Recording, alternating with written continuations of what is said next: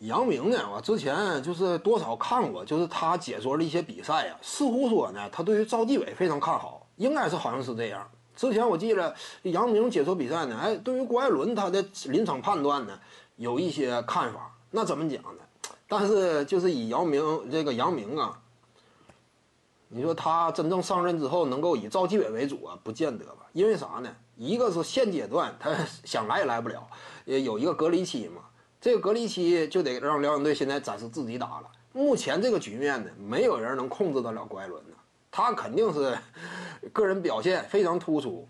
那你一旦说这十四场比赛打下来，郭艾伦凭借强势的个人发挥率领球队，呃，连战连捷的话，你之后你咋咋压制啊？你就没法压制了。而且我估计，随着郭艾伦呢个人的表现，哎，兼具球队战绩，两者兼得的话。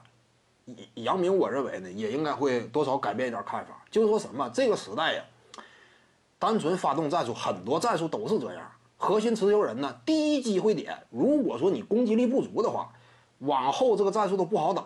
因为什么？战术机会稍纵即逝，人家一看你这块主动进攻能力不强，我就放你这个，对不对？我相对放一放，我往你其他的终结点位上分配一定的防守兵力。那这会儿机会稍纵即逝，人家给你堵上了，你投篮又犹豫，那怎么办？只能重新再发动一次战术，那你不浪费时间呢吗？现在很多时候是这样的。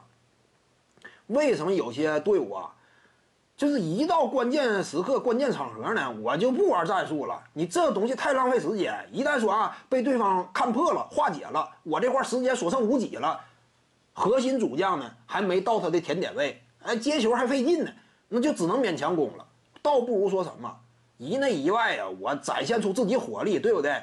战术能够创造机会，强势的单打能力同样能创造机会。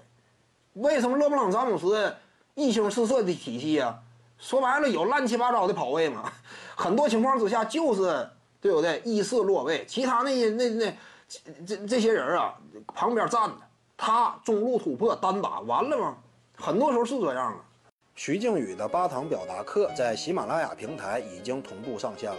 各位观众要是有兴趣的话呢，可以点击进入到我的个人主页当中，在专辑页面下您就可以找到它了。